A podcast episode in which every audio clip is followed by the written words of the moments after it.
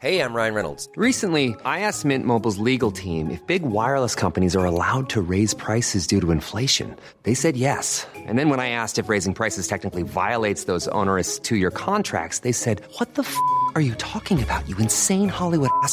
So to recap, we're cutting the price of Mint Unlimited from $30 a month to just $15 a month. Give it a try at mintmobile.com slash switch. $45 upfront for three months plus taxes and fees. Promo rate for new customers for limited time. Unlimited more than 40 gigabytes per month. Slows. Full terms at mintmobile.com.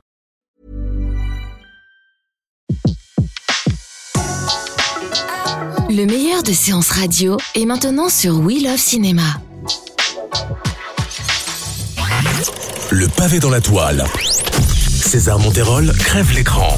Chaque mardi à 18h sur Séance Radio. Chers amis, vous le savez, c'est bientôt Halloween, une fête païenne, ma foi, fort sympathique, qui célèbre entre autres le retour des morts vivants, vampires ou autres personnages terrifiants. Et donc, côté cinéma, c'est surtout l'occasion pour beaucoup de réalisateurs de sortir un bon film d'horreur des familles. Et parmi eux, cette année, l'on retrouve le nommé Night Shyamalan. Le réalisateur de Sixième Sens a sorti en début de mois The Visit un film d'horreur en format found footage, c'est-à-dire en vue subjective. Et si ce film est sans doute d'excellente qualité, ce qui nous intéresse aujourd'hui, aujourd'hui, c'est ce terme, le found footage, un genre en pleine expansion depuis quelques années. Pourquoi? Eh bien, c'est la question à laquelle on va tenter de répondre aujourd'hui. Si c'est pas beau, ça Salut T'as fini par l'acheter? On va filmer tout ce qui nous arrive. Avec un peu de chance, quand on aura des images, on comprendra ce qui se passe. Et on prendra les mesures nécessaires. Qu'est-ce que tu as aux yeux? T'as remarqué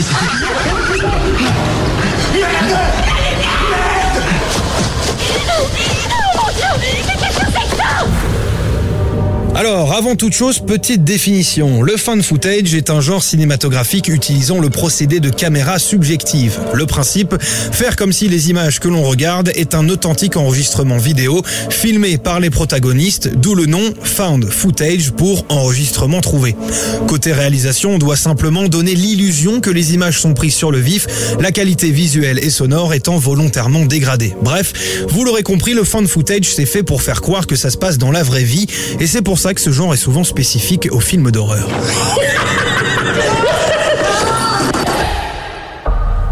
Il est commun de penser que cette technique est récente après les succès de Rec en 2007 et Cloverfield en 2008, qui, euh, il faut le dire, sont deux films qui ont clairement relancé le procédé, mais ces racines vont bien plus loin.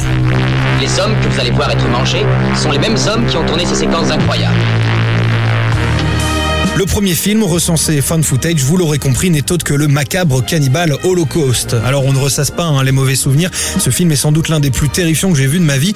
Simplement, il serait fou de nier que ce film de Ruggero Deodato n'a pas révolutionné le genre en termes de réalisation avec ce procédé à l'époque encore jamais vu, procédé ultra accentué dans la bande-annonce du film qui, comme vous l'aurez d'ailleurs compris, certifie la véracité des images. La forêt à l'époque de Halloween s'affiche la chair de poule à tout le monde. Je veux présenter ça d'une façon aussi simple et directe que possible. Je trouve que la légende est assez inquiétante en elle-même. Mais le film le plus connu utilisant cette technique n'est autre que le projet Blair Witch sorti en 1999. Tout le monde s'en souvient, tout le monde a eu peur et c'est normal pour toute une génération. C'est la première fois que l'on voyait ça. Donc, dans la chronologie, on a les deux pionniers que sont Cannibal Holocaust et projet Blair Witch entre 80 et 99, puis le renouveau du genre avec Rec et Cloverfield en 2007 et 2008. Plus récemment, des films comme Paranormal Activity en ont fait leur marque de fabrique. La question à 1000 dollars, c'est mais pourquoi donc ça marche? Eh bien déjà, il y a les raisons qui passent sans doute avant toutes les autres par les temps qui courent, c'est l'argent. Et oui, le coût de production d'un film found footage, ça ne représente rien à l'échelle d'Hollywood. On va prendre deux exemples. D'abord, Blair Witch, le film a coûté 25 000 dollars pour en rapporter 250 millions. Et plus récemment, il y a eu Paranormal Activity, budget initial 15 000 dollars, bénéfice 200 millions, une véritable révolution pour des milliers de réalisateurs. Le réel avantage étant que les sommes économisées sur le tournage offrent un budget conséquent la promotion du film, qui aujourd'hui est presque plus importante que le film lui-même. J'ai peur de fermer les yeux. J'ai peur de les ouvrir.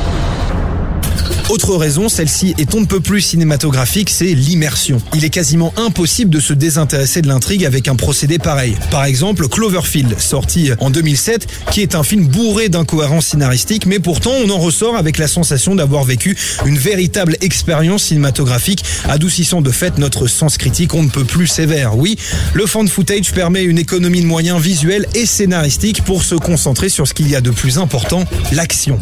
Par exemple, pour moi, le tout premier est un des meilleurs films d'horreur de tous les temps. Outre les jumpscares trop présents, il y a clairement une économie de moyens visuels qui accentue le côté réel déjà procuré par la caméra subjective et il est impossible en tant que spectateur eh bien, de passer au travers. Voilà, vous savez tout sur le fan footage. Je viens de rentrer chez moi, je suis dans ma cage d'escalier, ma gardienne n'est pas là. Je suis seul, j'ai peur. Qu'est-ce que c'était que ça? À la prochaine. C'était Le pavé dans la toile, une autre vision du cinéma. Sur Séance Radio, par BNP Paribas. Retrouvez l'ensemble des contenus séances radio proposés par We Love Cinéma sur tous vos agrégateurs de podcasts.